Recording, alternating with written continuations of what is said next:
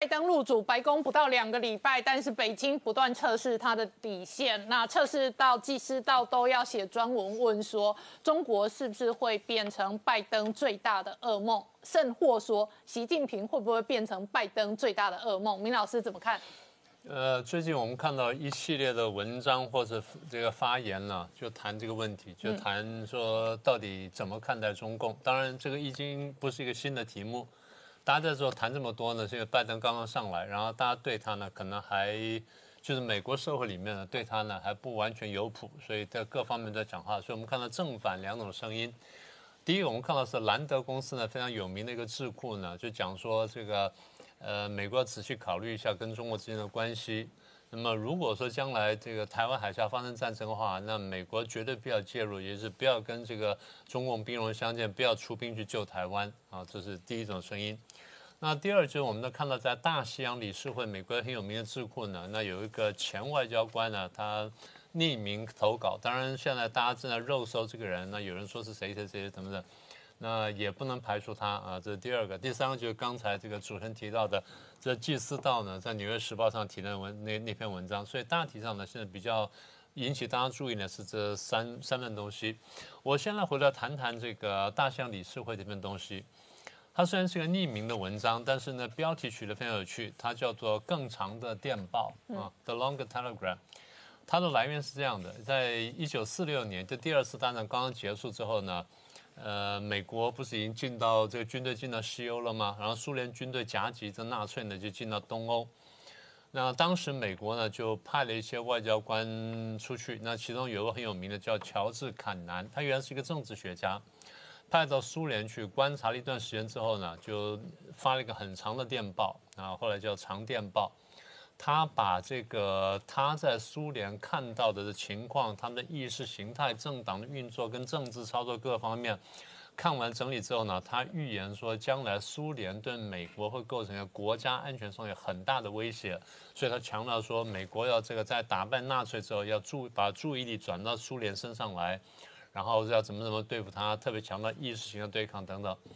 那这个东西因为这个电报非常长，所以被称为长电报。那也是后来美国围堵政策的根本。简单说，就是美国后来呢跟苏联的几十年的冷战呢，大概的这根源呢，在这里面可以找到。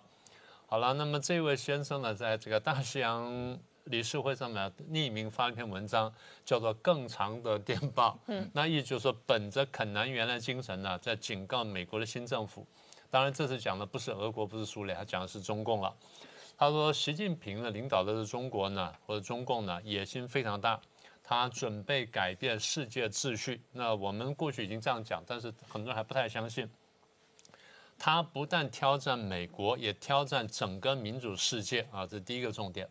第二重点，他说我们美国过去呢，对中国里面做一些区分，我们区分了中共的政权跟中国的人民，但是我们还在必须更加的精准区分，区分什么呢？”中国的政府跟党内精英在区分一般的党内精英跟习近平个人，这个有点像是川普时代区分的是中国，然后中共政权、中国共产党跟中国人民也分成四块，就是很精准的切割。大家要记得，我们过去在节目上讲过这个事情。我们说，面对这切割的时候，中共是非常生气的，因为中共一天到讲说，老百姓就是在团结在共产党周围，我们共产党跟紧那人民紧密结合在一起，然后领导共领导人民什么等等。所以人家很准确切割这一点的时候，就指出了内部的矛盾。而中共习惯是对人家做的事情。所以人家对人家做同样事情的时候，他觉得非常不安。那么我们在设计我们的战略呢？他说啊就应该在掌控这四个要素下面呢，我们推出一些这个战略设计出来。他们要考虑什么呢？我们考虑还有七个方面呢。他第一，我们应该在经济、军事、科技跟人力方面呢，要大力投资，然后重建美国的国力啊，这点讲是不错的。第二点呢，我们要确定一个一个可以明确的辨认的红线，一旦中共跨越的话呢，我们要想办法能够制止它。这第二个，第三呢，我们要确认我们的重大国家利益，同时呢，我们要设定一些报复行动，就是中共一旦越雷池之一一步的话呢，我们要能有能力报复，然后吓阻它。第四，我们要辨认一些领域，在这些领域当中呢，要动用所有力量来中共呢去对抗。啊，这话讲的比较空泛。第五就比较有趣了，他说我们也要界定一些领域呢，能够跟中共合作，比如什么呢？气候变迁、全球流行病跟核子安全，也就是我们过去就从上次节目讲了那几点。好，那么这是第四第四点，然后第五点他说，我们跟中国开展一个全球的全面的意识形态的战争，要捍卫政治、经济跟社会自由，要对抗中共的威权国家的资本主义模式。这话呢，我们在二零一八年的时候，当时指出来，当时很多人不以为然，大家不觉得有这个问题，大家不觉得说中共对美国威胁这么大，第二不能说美国需要注意这问题。那时候我们从这个彭斯的演讲看到这一点，我们说啊，这是非常罕见的，这是几十年来美国的领导人呢在这么高层呢指认这个问题。我说这个很很值得注意，果然现在呢大家慢慢注意到了。最后一点，他说呢，我们要跟亚洲、跟欧洲的盟邦啊商量我们的战略，运用经济、军事跟科技的总体战略呢，共同来捍卫国际自由。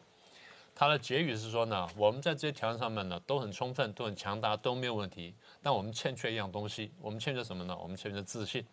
到过去一段时间来呢，很多人说美国衰弱了，或美国没落了什么等等，然后呢，很多人因此对自己没有自信，所以我们要有自信。这句话呢非常有趣了。习近平常常强调说，常常强调说，我们对中国自己要有四个自信，一个是道路自信，一个是发展模式自信，一个是理论自信，什么等等。那么现在美国也在讲同样话，说我们对自己的价值观、制度、创新能力要有自信。换句话说，他们现在慢慢感觉到。美国人的自信呢，的确从内部里面被削弱了。所以现在我们如果不认识到这个问题，不警醒过来，不看见我们的优点的话，那我们是没办法反没办法反击的。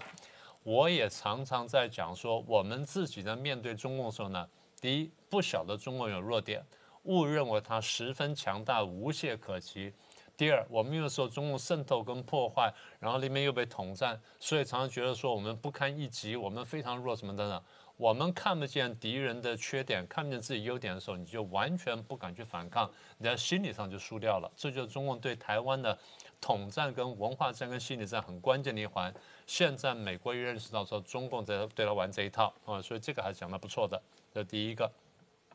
第二就刚刚讲到《纽约时报》的纪思道的那篇那篇文章。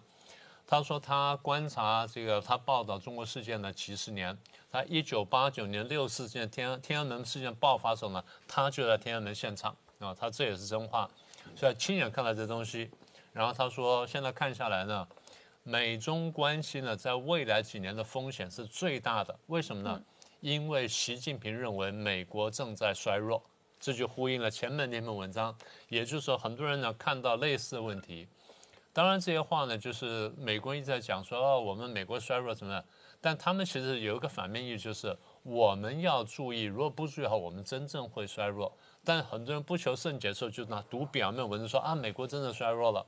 而中共的宣传就抓住一点说美国衰弱，美国衰弱了。那么最后呢，我常说出现一个问题，就是中共往往被自己的文宣所欺骗，他常常觉得说我我宣传的东西明目上麻痹敌人的，就最后回头了麻痹了自己。那现在他说，习近平因为呢相信美国在衰弱，所以会过度自信，敢于敢于冒险，形成一个非常霸道的一个一一个决策者。比如说过去几年来中印边界的这冲突，压制香港，在新疆搞种族灭绝，在贸易上非常顽固，然后无视人权，在所有事情上都缺乏诚意。他漏了几点。过去的这一段时间来，军机军舰不断的骚扰台湾，他没有提到。当时来不及提到这两天刚刚发生的缅甸事件，所以把这些加进来呢，我们可以说，即使到这个观察呢，大体是对的，但漏一些东西呢，方向是对的。所以他说，拜登的挑战是又要在这问题上面跟中共去对抗，但是要在气候变迁的芬太尼跟朝鲜问题上面可以中跟中国合作。他说呢，这几年内呢，当然风险很高。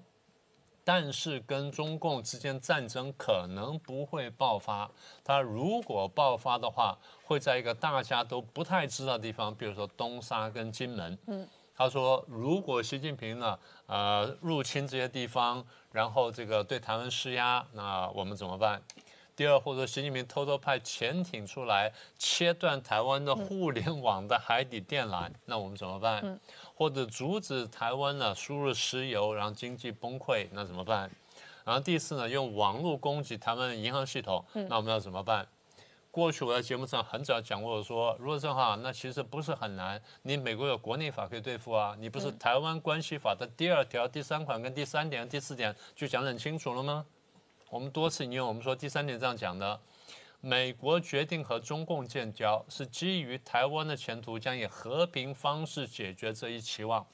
说成白话就是。美国要跟中国建交，是因为希望台湾问题和平解决。一旦台湾问题以非和平方式解决的话，美国跟中国建交呢，可以被重新考虑。嗯，反正白话就这意思。那好，什么叫非和平方式？使用经济抵制跟禁运手段手手段在内，叫做非和平方式。所以刚刚讲的破坏石油输入、网攻台湾银行系统，然后派潜艇什么，甚至会攻打东沙、金门，都是非和平方式。你美国现成的法律在中可以用，问题是看你要不要用，敢不敢用。所以从这边我们可以推断，我们不是说现在美呃中共方面企图要跟拜登方面接触吗？我们讲说拜登方面也未必排除这种可能性。他只是说挑个合适的时间，然后站在有利的这个制高点上来再来谈。所以双方如果要开始谈的话，第一次谈这个两国的关系，就整体的关系；第二谈贸易战怎么办？一旦这个门打开之后呢，他们会谈几件事情。第一件事情就是你美国要不要修改台湾关系法？第二件事情就是美国对台湾的军售你要不要有所克制，甚至完全停止下来，真正回到八一七公报？第三呢，你是不是要施加压力，让台湾跟我们北京来谈判？所以这三点呢，是我们自己要注意的问题。那么也希望说，拜登呢或他的团队呢，在这三点上呢，就绝对不能松动。那当然，这基斯呢提到说区分习近平跟中国了，但这个讲的就比较轻了。然后最后讲说，这个拜登的困局在哪里呢？你要同时应付习近平跟避免战争，是你要避免战争，但是避免战争不是最高目标。如果说你以避免战争为最高目标的话呢，那你就落入了这个姑息主义的这个浪潮当中。这就是当年雷根、卡特呢在竞选总统时的辩论的语言。当时大家在决定说我们怎么面对苏联。卡特说我们不能得罪苏联，我们要怎么样怎么样，我们要推展人权外交，呢，讲了一大套民主党传统的话。雷根说那是乱讲。他说你又来了。好，我们对付共产主义这种国家只有一个办法，以实力呢迫使他做让步。所以我们要建军，我们干什么？卡特说：“你这样去就是就会造成战争，你是战争贩子。”雷根说：“你又来了，我告诉你，实只有实力才能达到达至和平。”所以现在问题也是这样子。川普过去用实力逼迫逼迫中共让步，那现在呢？因为这个态势造成，拜登刚刚上台的时候，当然会讲类似的话，但是我们要看说他到底他讲的话跟做的事呢，是不是能够能够一致？当然这两天我们看到那个国务卿的新任国务卿布林肯。上台的时候呢，被人家问到呢，他对台海局势还是这样看的。他第一，我们当然是要强硬的对抗中共。他在这个呃任命的听证会上呢，认证听证会上，他已经讲过的话，他说我不同意川普的一些做法，但是我同意川普的这强硬的态度，他这点呢是可取的。所以呢，我们要强硬的话呢，布林肯说，我们要又用要用联盟的方式，用同盟的方式对抗中共。像这个川普这种单打独斗呢，是不产生效果的。好，好，我们的力量来自于我们具有强大的同盟，但中共没有。那第一个，第二，我们要更加积极参与国际事务，参与国际机构，因为我们现在退出了哪些国际机构，中共就填补，然后就他们就制定这些机构里面的规则跟规范呢，然后束缚我们的手脚。他这边指的是 WHO，嗯，所以他们会重新回去 WHO。但是川普的意思不是这样，川普意思是说我把你这人逼下去之后，我重新打造 WHO，所以这个讲的话不一样的，但做的事情呢可能略有差别，但方向是差不多的。第三呢，我觉得布林肯讲的比较好的就是中共在挑战我们的价值观，在新疆镇压维吾尔，在香港镇压民主的时候，我们要站出来支持我们的价值观。我们要确保我们的军事布局啊，军事部署呢，能够这个制止中共侵略。然后最后我们要投资我们人民，让他们能够充分的竞争。那么布林肯的结论是说呢，他说我可以告诉各位，就是在上面的每一项当中，我们都有充足的准备，尤其对中共的军事对抗的时候，我们很有信心。所有问题呢都在我们控制范畴之内。所以我们一个总结的观察就是呢，我们现在真的应该帮川普讲一句公道话。美国这么几十年来对中共的姑息政策，在川普的几年之内呢，一手翻转。现在大家认识到了，所以大家对于中共形成美国的一个重大挑战跟威胁上面是有了共识啊，这是第一点。第二点，但是对于怎么应付中共的挑战呢？现在看起来呢还不完全相同，不完全有共识。那当然，现在方向呢有点接近。我们比较第三担心的是第三点。因为我们过去看到，就是，呃，美国两党都有过言行不一的时候，但是民主党言行不一的时候也非常厉害，所以现在民主党执政呢，我们要特别在意它。那最后一点就是，即便你采取了一个强硬的政策，你是不是真能够长期持续施压，而不像克林顿那样前面骂中共狠狠骂两年之后，后面让步让到一塌糊涂？这点呢，一方面我们要详细观察，二方面呢，我们自己要保持警惕。好，我们稍后再回来。最挺拜登的《纽约时报》都发表专文哦，讲到说中国可能是拜登最大的噩梦，而且台海有可能重演当年古巴危机的处境。不过呢，解放军现在也跳脚哦。那这一个中国相关的智库统计的资料说，光是美国军机一月份就七十架次进出南海。我们先补充，就是这个《纽约时报》专文里面谈到东沙的这一个风险，哈，当然他认为说东沙进门有可能是未来美中引爆军事冲突的一个关键点，哈，那的确从实际的情况来看啊，目前来讲，我觉得北京应该还不敢哈对东沙动手，但是存在这样的一个企图是的确是明确，而且相关的军事行动上来看。也的确有可能哈，他在提高这样的一个可能性。那当然，针对这个部分，我们相信美军也不是毫无防备哈。我们先回到一个场景，一月二十三号那一天，我们讲到说，外电有报道说，这一个中共出动了大批的轰六在模拟攻击美军的航母。但是其实你反过来从另外一面角度看，今天在拜登政府上台才三天，解放军做这样的一个大动作，当然是在测试拜登的底线。但同时，其实同样的，在拜登政府上台才三天，美军。罗斯福号航母就进南海，也在测试北京的底线哦。双方其实在相互用军事动作测试底线这样的一个模式，的确，呃，如果要拿过去古巴危机来对比的话，有一点类似哈。这个部分，呃，就我过去采访美军经验，我会认为说，美军每一次的演训一定有他的一个作战想定啊。那这一次他在这个敏感时间点通过巴士海峡进入南海，而且这一个位置其实就非常接近东沙。哦，那所以同时在搭配，我们看到近期它另外一支两栖舰队美利坚号的两栖突击舰哈，也频频演练 F 三十五 B 的这个起降跟 MV 二二哦搭载美军陆战队哈，在进行相关的一个海空演训啊。那这两这两支舰队在台海附近活动，其实我们都不排除美军也在演练哪一天解放军如果真的对东沙动手的话，那要如何把它拿回来。哦，所以他必须，北京必须评估说，今天如果他动了东沙，那美军有没有可能迅速就把它夺回？夺回之后，那可能连南海的一并其他岛礁一起拿回来，哈，这才是他真正担心的。而且甚至这样的一个动作非常有可能，这一个等于说引爆美中之间全面的军事冲突。所以这个政治的风险。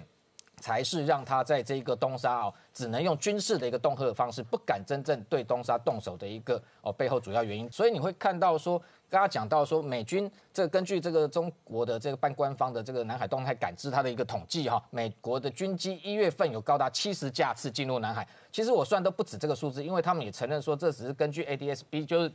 这公开的询询答器有开。开放可以追踪的情况之下，其实实际的数量更高哈。那中间这个统计数据，其实我们看到就是说，呃，它在这一个一月份来讲，这个架次最高的是 P 八 A 的反潜机，有高达二十九架次。为什么 P 八 A 反潜机如此频繁的进入巴士海峡跟这个南海？当然是在侦查这个解放军潜舰水下的一个动态。那特别这个区块又集中在台湾的西南的一个海域，特别是东沙周边哦，所以这个动作非常的明确，就是说。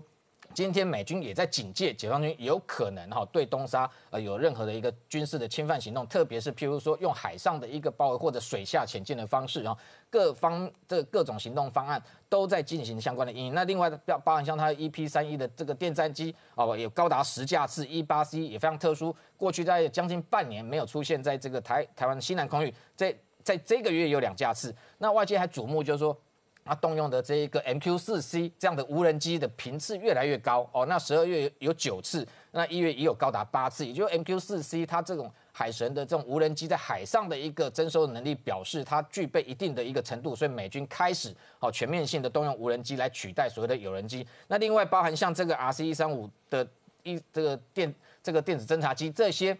其实都频频进入哦，所谓的台湾的西南海空域。那比较特殊的是说，它这个统计数据里面并没有提到说有包含像，其实一月二十五号也有对外公开，有两架 B 五十轰炸机直接绕南海一圈，并没有在这个统计之中。也就是说，实际上美国军机在这个区块的活动的这个架次，其实比这七十次还要高。那回到台海的部分。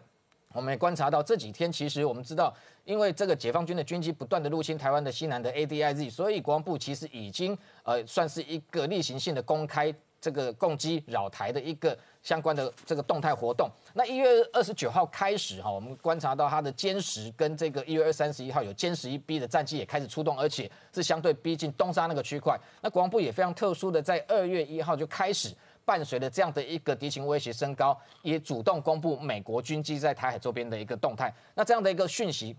包含像这个，昨天他公开的是说有两架的电侦机跟一架的加油机经过哈台海周边。不过这样的一个动作，其实我认为政治上的意涵是更强的哈，因为特别是台湾要去主动公开美国军机在这里的一个活动，一定会跟美方有所沟通。也就是说，五角大厦某个程度应该是同意哦这样的一个做法。那对台湾来讲，这当然有强化安定民心的作用，就是说。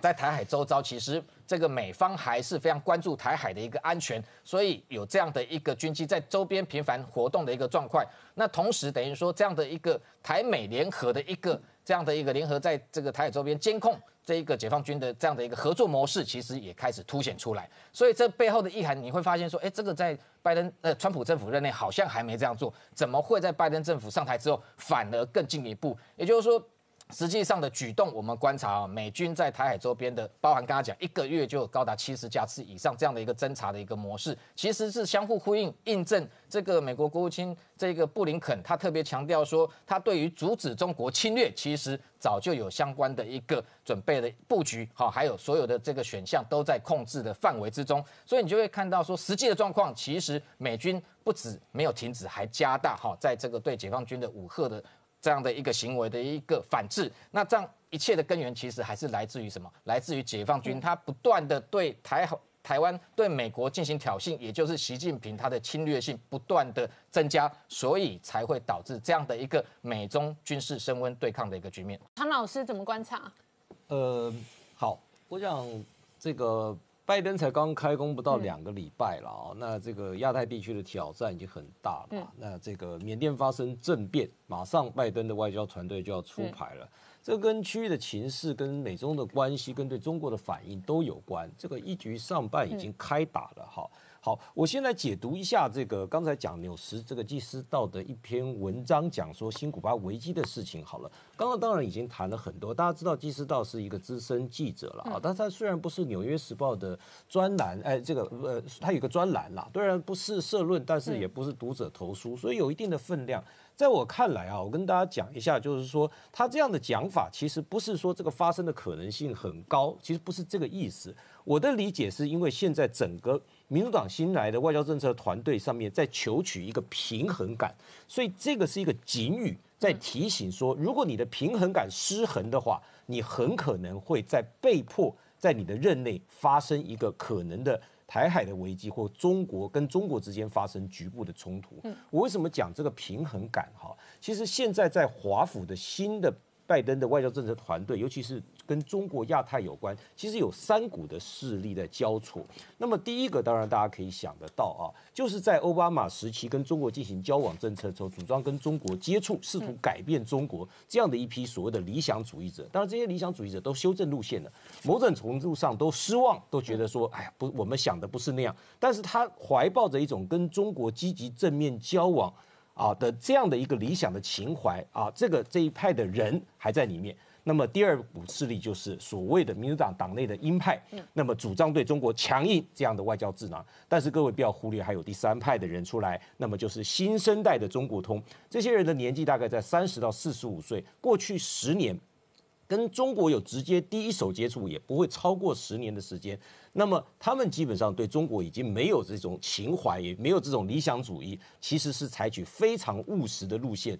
认为说中国是个竞争对手，跟中国未来当然还有合作的机会。可是我不企图，也不试图改变中国。那么这样的现实主义，其实刚好就融合了我前面讲的两派势力，造成一种某种程度的妥协跟融合。所以我可以把它解释成这个所谓的对中国的新的外交政策的一种现实主义的政策思维。那落实到就是你看到这个呃 MSCN 呃 NBC 访问这个布林肯的时候，他就讲说。跟中国的关系是什么？是对抗关系，也竞争关系，但是有局部合作。那他说，但是我他挑战我的价值的时候，我要捍卫啊，新疆的人权、香港的民主等等，而且我是要跟盟国合作，作为一个强势的立场来对抗，而不是弱势嘛。其实这个是一个现实主义的思维的融合了以后的一个反应。但是这个事情大家就可以看到，哈，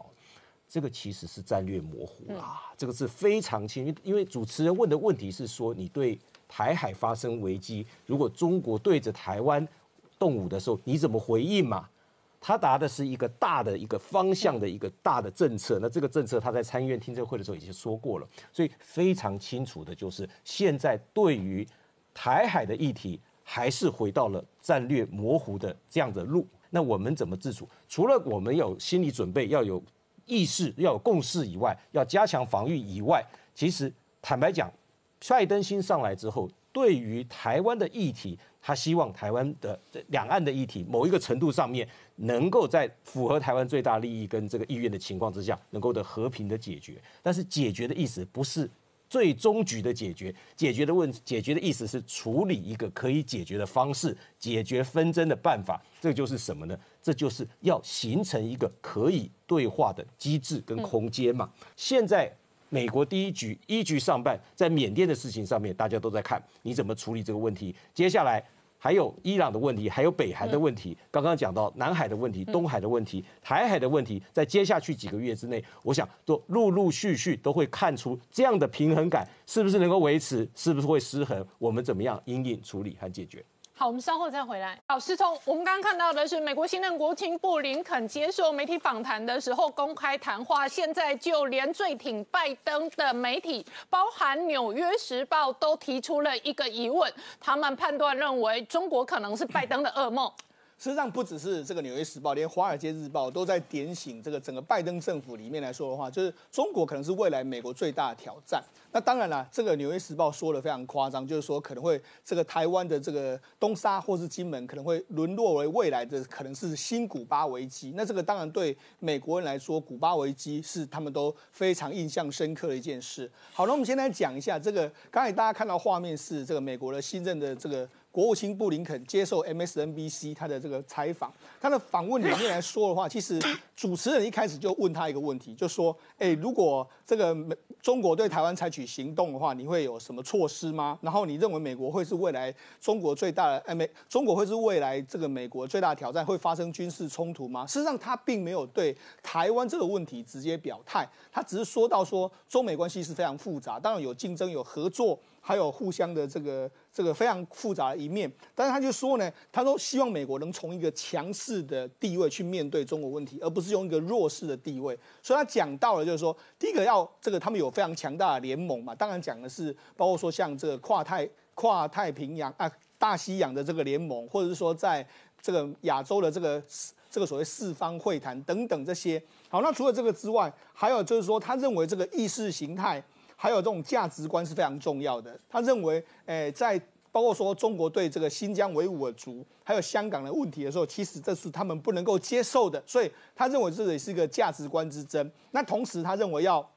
多多的投资。美国，也就是说，让美国人民有竞争力，可以面对这样的挑战。所以你可以看到，其实他们的整体美国的这个战略对中国的这个目标是越来越清晰。好，那除了这个布林肯这样说之外，我们今天讲《纽约时报》。《纽约时报》这一篇这篇标报道呢，是由他的专栏作家季思道写的。那因为季思道常年呢在追踪所谓的中美的这个关系，他就说呢，其实中美呢发生这种大规模的冲突是几率不大，但是他认为反而呢这个包括说像台湾的金门或是这个这个东沙，有可能会沦落为可能中国大陆要攻击的时候，就优先攻击这两个目标，甚至是说它有可能会用潜艇剪断台湾的这个海底电缆啊，或是说瘫痪台湾的这个石油的这个这个进出口啦，甚至是用网络瘫痪台湾等等，还有台湾的银行系统等等。好，那这些如果真的发生的时候，那怎么办？他提到说，因为中国对整个台湾采取这种所谓冒险行动的几率是越来越高。它除了原主要原因是因为第一个，美国当然关系，美国当然这几年的经济当然不好，特别是去年的经济不好。另外一方面是因为习近平呢，他的确认为美国正在走下坡，而且中国在上坡的这个趋势。而且习近平我们知道说，他其实是一个比较敢于冒险，而且比较这个所谓的这个自激进的一个领导者，所以他有可能会有这样的情形。所以他这，所以他的这个这个纪事道的文章是说呢，他应该要把这个中国跟习近平把它分开。也就是说，其实之前也是有曾经有美国国安顾问前高国安顾问曾经说过，要这个针对习近平，似乎他的意思也是这样一个状况。